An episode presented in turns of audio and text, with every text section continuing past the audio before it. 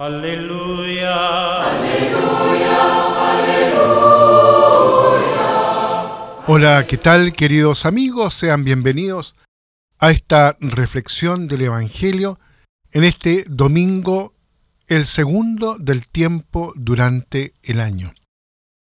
Vamos a reflexionar ahí Juan capítulo 1, los versículos del 29 al 34, donde se hace esta afirmación. Este es el Cordero de Dios que quita el pecado del mundo.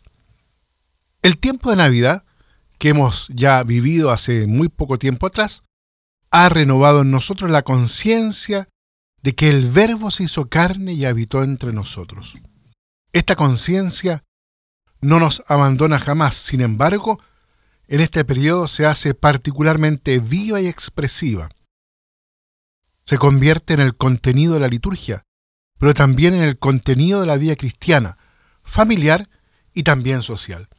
Nos preparamos siempre para esta santa noche del nacimiento temporal de Dios mediante el adviento, tal como lo proclama hoy el Salmo responsorial. Yo esperaba con ansia al Señor, Él se inclinó y escuchó mi grito. Es admirable este inclinarse del Señor sobre los hombres, haciéndose hombre y ante todo como niño indefenso hace que más bien nos inclinemos sobre él, igual que María y José, como los pastores, y luego los tres magos del Oriente. Nos inclinamos con veneración, pero también con mucha ternura. En el nacimiento terreno de su Hijo, Dios se adapta al hombre tanto que incluso se hace hombre. Y precisamente este hecho si seguimos el hilo del Salmo, nos puso en la boca un cántico nuevo, un himno a nuestro Dios. Qué candor se trasluce en nuestros cantos navideños, cómo expresa la cercanía de Dios, que se ha hecho hombre y un niño débil. Que jamás perdamos el sentido profundo de este misterio, que lo mantengamos siempre vivo, tal como nos lo ha transmitido los grandes santos y de modo particular incluso, por ejemplo, el mismo San Francisco de Asís. Sin embargo, aquí surge la pregunta, ¿quién es Jesucristo? El que nació la noche de Belén, el que fue revelado a los pastores y a los magos de Oriente. Sin embargo, el Evangelio de este domingo nos lleva una vez más a las riberas del Jordán, donde después de 30 años de su nacimiento, Juan el Bautista prepara a los hombres para su venida y cuando ve a Jesús que venía hacia él, dice, Este es el Cordero de Dios que quita el pecado del mundo. Juan afirma que bautiza en el Jordán con agua para que Jesús de Nazaret sea manifestado a Israel. Nos habituamos a las palabras y a la expresión Cordero de Dios.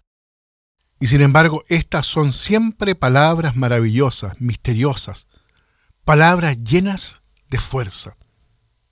¿Cómo podían comprender a los oyentes inmediatos de Juan que conocían el sacrificio del cordero ligado a la noche del éxodo de Israel de la esclavitud de Egipto?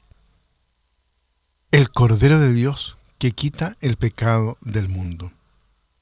Los versos siguientes del Salmo responsorial de hoy explican más plenamente lo que se reveló en el Jordán a través de las palabras de Juan el Bautista y que se había comenzado la noche de Belén.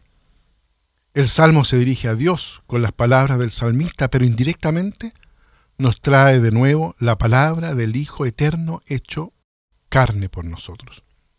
Tú no quieres sacrificios ni ofrendas, y en cambio me abriste el oído. No pides sacrificios expiatorios. Entonces yo digo, aquí estoy, como está escrito en mi libro para hacer tu voluntad. Dios mío, lo quiero. Así habla con las palabras del Salmo, el Hijo de Dios hecho carne. Juan capta la misma verdad a la orilla del río Jordán, cuando grita señalando a Jesús, Este es el Cordero de Dios que quita el pecado del mundo. Hemos sido pues santificados en Cristo Jesús y estamos llamados también nosotros hoy día a prolongar en nuestra vida, nuestra existencia, esta misma realidad del Cordero.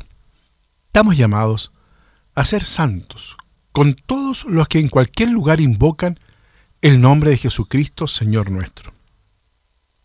Jesucristo es el Cordero de Dios que dice de sí mismo, Dios mío, quiero hacer tu voluntad y llevo tu ley en las entrañas.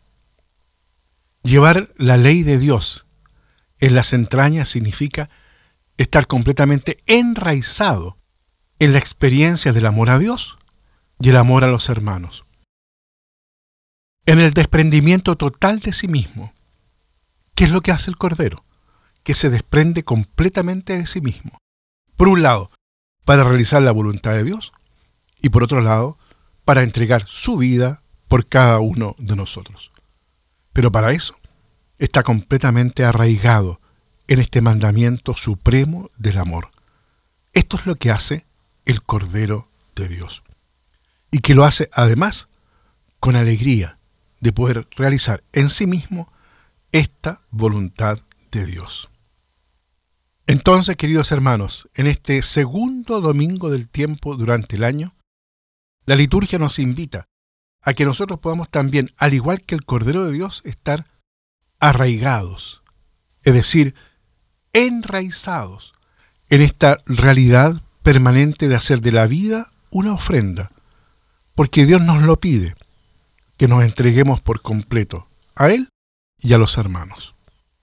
En este segundo domingo entonces le pedimos al Señor que nos bendiga, a todos y a cada uno. Aleluya. Aleluya.